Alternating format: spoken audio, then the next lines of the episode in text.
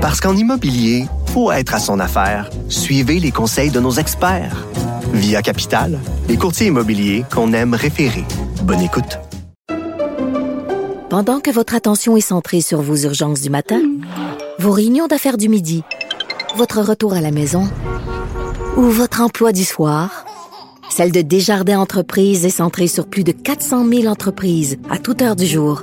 Grâce à notre connaissance des secteurs d'activité et à notre accompagnement spécialisé, nous aidons les entrepreneurs à relever chaque défi pour qu'ils puissent rester centrés sur ce qui compte, le développement de leur entreprise.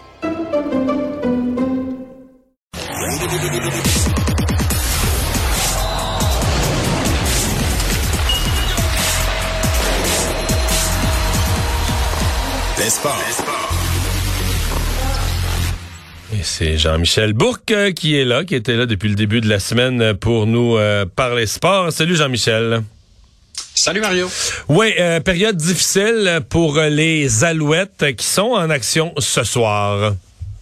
Exactement, au stade Percival Molson, c'est contre les Argonauts de Toronto. Puis tu vas avoir un gros morceau qui va manquer à l'attaque ce soir.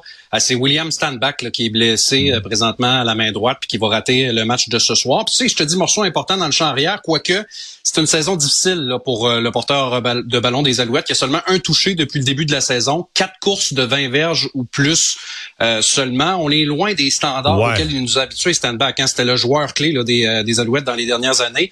Euh, il a été blessé au début de la saison dernière, puis on dirait qu'il s'en est jamais vraiment remis. Là. Ça prend du temps avant qu'il retrouve son rythme. Euh, c'est Walter Fletcher qui va le remplacer ce soir. C'est difficile d'établir carrément le joueur au sol ces temps-ci pour les Alouettes qui sont sur une séquence de trois défaites consécutives. On en parlait un peu plus tôt cette semaine. Ben là, Toutes les que... défaites cette année.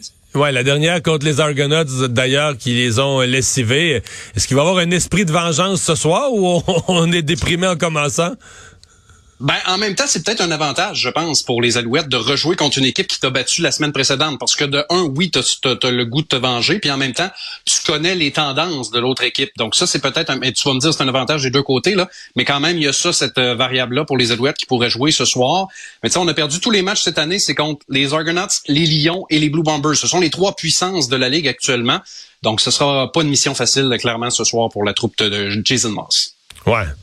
Ouais, c'est un peu euh, c'est un peu ça. Là. À un moment il faut que tu sois capable de sortir des gros matchs, des, des matchs où les joueurs se dépassent, puis tu bats les probabilités statistiques. Là. Même si sur papier, t'es pas supposé gagner, faut que tu ailles en chercher quelques-uns de ces, de ces matchs-là où tu, euh, tu bats les probabilités mathématiques. Ben non, exactement. Puis c'est surtout, ça passe, on parlait de William Standback, ça passe souvent par le jeu au sol. Hein? C'est comme ça que tu établis ton attaque, c'est comme ça que tu vas aller chercher des verges supplémentaires parce que c'est du football à trois essais. Là. ça faut rapidement que, que, que, tu clenches en bon français pour obtenir des verges et aller chercher cette victoire-là. C'est une fiche de 10-1 présentement, les Argonauts, donc ce sera pas une mission facile. La nouvelle équipe, la nouvelle équipe pardon, de hockey féminin de Montréal qui se construit morceau par morceau. On avait signé trois joueurs, trois joueuses étoiles et là on a signé un entraîneur, une entraîneuse.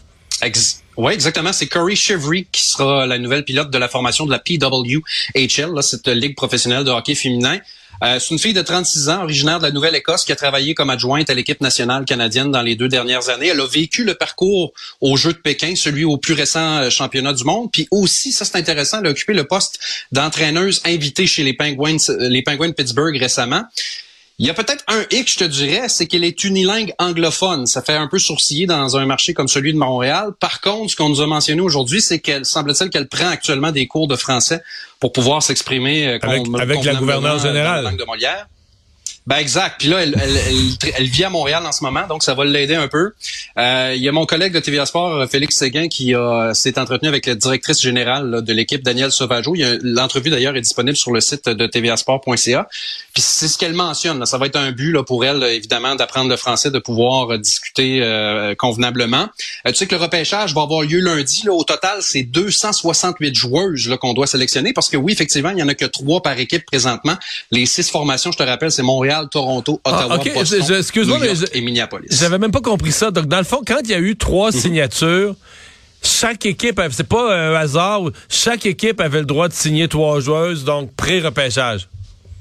Exactement. On commençait comme ça par trois joueurs, puis par la suite, tout le monde est disponible pour le repêchage. Ça permet d'avoir une certaine parité, c'est ce qu'on va vouloir. Les Cana ben, j'allais dire les Canadiennes, mais c'est pas le nom encore officiel de l'équipe. On pense que ça, ça risque d'être ça. Mais l'équipe de Montréal va avoir le sixième choix au total de cet encart-là. On en apprend sur les rêves fous de Sidney Crosby. Écoute, j'en ai parlé un peu plus tôt cette semaine avec Alexandre Dubé, parce que la Ligue nationale de hockey, tu sais qu'on va pas aux Jeux euh, olympiques depuis déjà, c'était les derniers, c'était les Jeux de Sochi en 2014. Puis là, on semble vouloir avoir un intérêt pour y retourner par contre, ce qu'on veut faire, c'est une Coupe du Monde en alternance. Tu te souviens, on en avait fait une en 2016 à Toronto, puis c'était un format un peu particulier. Tu avais une équipe de, des Nord-Américains de 23 ans et moins. Il y avait même une équipe Europe qui s'était rendue en finale, qui était un peu le ramassis des joueurs qui n'étaient pas soit finlandais, euh, russes ou encore suédois. Là, on veut ramener ça. En plus de permettre aux joueurs de participer aux Olympiques, les prochains, ça va être les Jeux d'Italie en 2026. Puis Sidney Crosby a été appelé à commenter euh, la situation euh, dans un podcast du réseau Sportsnet. Puis il a dit, écoute, moi, j'aimerais tellement pouvoir avoir la chance de jouer avec Connor McDavid. Puis imagine, tu sais, ce que Crosby a dit, c'est je sais que c'est un joueur de centre comme moi, mais je suis même prêt à jouer à l'aile s'il le faut, parce que ah moi, j'aimerais vraiment jouer avec les meilleurs. Imagine une ligne Crosby, McDavid, Connor Bedard dans quelques années, à quel point ça ferait rêver les amateurs d'une équipe canadienne. Moi, je, je, souhaite tellement que la Ligue nationale aille de l'avant en permettant aux joueurs d'y retourner aux Olympiques. C'est ça que tu veux voir. Les amateurs veulent le voir, les joueurs le veulent également. Mais pour la Ligue, c'est un problème parce qu'il faut que tu bookes ton calendrier, il faut que tu casses ton calendrier pendant un mois complet. C'est là que le bas blesse. Là. Puis souviens-toi, au jeu de, de, de Pyeongchang, c'était à l'autre bout du monde, c'était compliqué pour la Ligue d'envoyer des joueurs là. Même chose au jeu de Pékin, puis en plus, il y avait la COVID. Mais là, avec les jeux en Italie en 2026, ben, peut-être que là, il y a une ouverture. C'est une bonne nouvelle. Puis au moins, ça, ce qui est certain, c'est qu'on aura une Coupe du Monde. C'est cette année en 2024, mais finalement, elle sera repoussée en 2025. C'est en raison de la guerre en Ukraine. Mon souvenir, c'est que dans des Olympiques, le dénommé Sidney Crosby avait déjà, avait déjà marqué un but important. C'était, comment il s'appelle? Le Golden, le golden Goal, hein? Le Golden Goal, exactement, contre les Américains, tu t'en souviens bien, au euh, jeu de Vancouver. Il était même pas un si beau, même pas un si beau jeu que ça, hein? Il était le long de la bande, puis euh, l'instinct, l'instinct, ouais, c'est ça. qui avait fait le travail. Puis Crosby qui avait récupéré ensuite pour déjouer Ryan Miller, qui était gardien des sabres à ce moment-là. Ça avait été tout un match, ça, qui s'était terminé en prolongation. Ouais, et qui donnait un petit peu. Qui donnait aux Canadiens la médaille d'or en hockey et qui faisait que le, Canada, mhm. le Canada devenait, je pense, l'équipe la plus médaillée, avec le plus de médailles d'or en étant l'hôte des Jeux. En tout cas, le but, là, donner une médaille d'or qui donnait quelque chose au pays, là, c'était, c'était tout un moment de, de sport. Ah, ça, c'est clair. Euh, parlant de grands moments de sport, est-ce qu'il pourrait en avoir un à Québec ce soir même? Écoute, hein, on s'ennuie du baseball à Montréal. Hein, mais dis-toi qu'à Québec, la ville vraiment est baseball. Puis c'est tellement une belle histoire, celle des capitales au stade Tanak, au stade oui, qui ont battu encore des records d'assistance cette année. Un parcours fou en série. Là. On a eu des victoires dramatiques en neuvième manche avec des walk-off home run, puis euh, un scénario un peu euh, particulier. Puis là, les capitaines mènent 2-0 dans la série finale contre les Otters d'Evansville en Indiana. Ce soir, c'est le troisième match, c'est un 3 5. Donc oui, on pourrait remporter les grands honneurs euh, du côté de Québec. Euh, ça serait quand même un autre championnat. On a eu sept dans la Ligue Canam depuis 2006, un dans la Ligue Frontier, qui est la nouvelle ligue des capitales depuis 2020. Donc ça en serait un second. Puis tu sais que les Aigles de Trois-Rivières font aussi partie de cette Ligue Frontier. Puis je me posais la question tantôt, pourquoi pas un club à Montréal? Il y a eu des rumeurs sur la rive sud à un certain moment donné, ça n'a pas fonctionné. Là, on dit que la rive nord serait intéressée. Mais imagine la belle rivalité qu'on aurait au baseball. Tu sais, je sais bien qu'on rêve un jour du retour des expos. Mais en attendant d'avoir un Québec, Trois-Rivières et Montréal... On a failli avoir des demi-expos. Ben oui, tu sais, au moins on aurait ça. Mais oui, tu fais référence aux Rays là, qui ont ben devenir une équipe, euh, une équipe à, temps partagé, oui, c'est ça.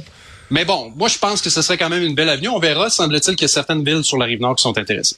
Euh, il nous reste presque plus de temps, mais s'ils gagnent pas ce soir, est-ce que là je comprends qu'ils s'en vont en Indiana, à ce moment-là ils pourraient gagner le championnat mais sur la route. Exact. Et c'est en Indiana que ça se passe ce. C'est sur donc ce soir, c'est en Indiana. OK, OK. Donc s'ils gagnent, ça va être le party à Québec, mais l'équipe est là-bas, je comprends.